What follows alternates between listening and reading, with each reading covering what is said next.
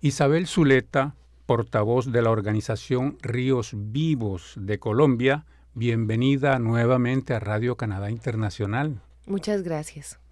Isabel, con respecto a la Caja de Pensiones e Inversiones de Quebec, bueno, me alegro que te hayan dado una cita porque eso era lo que yo me estaba preguntando, si ha habido alguna reacción por parte de la Caja y del gobierno canadiense. Pues por parte de la caja inicialmente nos negaron la, la, posibilidad de reunirnos para contarles qué es lo que está sucediendo en el territorio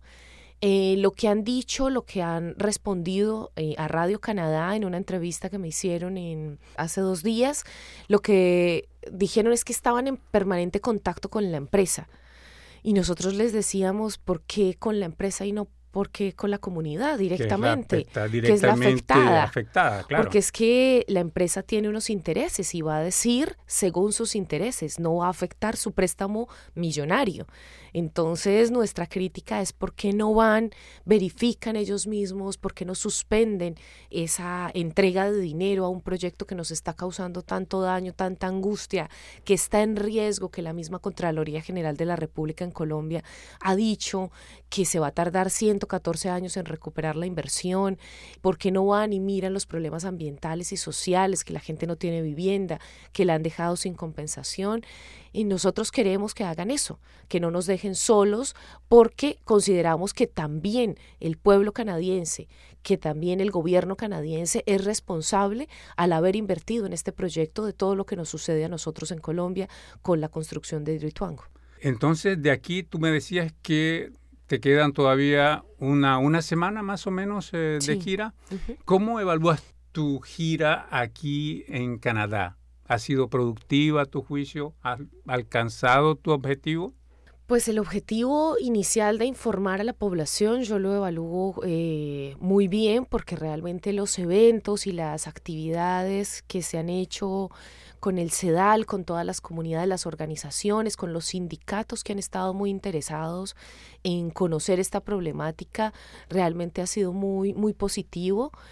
yo creo que me voy con la sensación de que hay canadienses que de verdad no quieren la destrucción, porque también hay en Colombia la visión del canadiense como aquel que llegó a hacer las minas, las grandes minas también en mi territorio, porque hay una mina de oro de la Continental Gold. Entonces la visión de los canadienses en mi territorio es todos los que destruyen, que están en un país muy lejano y que nos sacrifican a nosotros para su comodidad en estos territorios territorios. Entonces me voy con esa gran solidaridad que he sentido aquí en Canadá, de gente que de está... la gente ordinaria, de la gente, del pueblo, pues. Sí, del, de la gente común y corriente que realmente es consciente de la crisis que estamos pasando y de que estos proyectos no pueden continuar violando los derechos de las comunidades y de que todos los canadienses no son iguales, no son esos que conocemos allá. Entonces creo que en ese sentido es muy positivo estrechar esos lazos entre el pueblo, entre la gente del común como nosotros para seguir avanzando en la difusión y en la exigencia de que retiren esos fondos de estos proyectos que destruyen nuestro territorio. Bueno, justamente hablando de esos canadienses común y corriente, del hombre de a pie, ¿qué podrían hacer esos canadienses para ayudar esta campaña que estás llevando tú acá y con respecto a la situación de Hidroituango en Colombia? Pues yo creo que cada uno de los ciudadanos puede decirle tanto a su estado, al gobierno nacional aquí, como a su gobierno provincial, que el Fondo de Exportaciones retire los fondos que tiene invertidos en Hidroituango y también aquí en Quebec que la Caja de Pensiones de Quebec retire esos fondos, porque sus inversiones están allí, como lo decía, sus ahorros están allí, tienen derecho a opinar, tienen derecho a decir que no están de acuerdo con que estos fondos estén haciendo daño en mi país. Eso lo puede hacer cada uno de los ciudadanos, pero también tenemos una petición en línea para que se haga a través de la página del CEDAL y hay una petición que queremos que se firme por parte de la Asamblea para que se retiren esos fondos de la Caja de Pensiones de Quebec. Lo otro es que es muy importante que los canadienses hagan un llamado al gobierno de Colombia porque nosotros estamos amenazados. Han asesinado a varios compañeros integrantes de la oposición a Hidroituango, integrantes del movimiento Ríos Vivos, y es muy importante que desde aquí la solidaridad también se muestre en exigirle al gobierno de Colombia proteja nuestras vidas, porque si nuestra vida está en riesgo no vamos a poder seguir denunciando y nuestra vida en riesgo también tiene unas implicaciones para esas inversiones. Lo que nosotros hemos dicho es que también es responsabilidad de los canadienses que no nos maten a los líderes ambientales en oposición a sus propias inversiones en nuestro país. Entonces les pedimos que hablen en favor de nosotros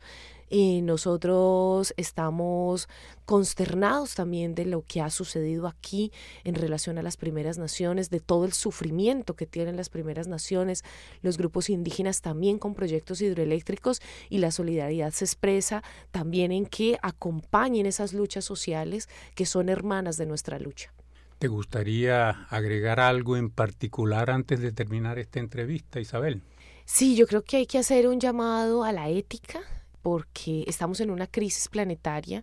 No se puede desconocer el aporte en términos de gases de efecto invernadero que hacen las represas. Eh, tengo que decirles que eh, el proyecto hidroeléctrico de Urituango pretende secar una ecorregión en mi territorio que se llama La Mojana para extraer petróleo de esa región que antes era una región llena de lagunas, eh, de muchísima agua y pues nos produce mucho dolor que no solo es el desastre de Hidroituango, sino que hay otros desastres que se continúan con este.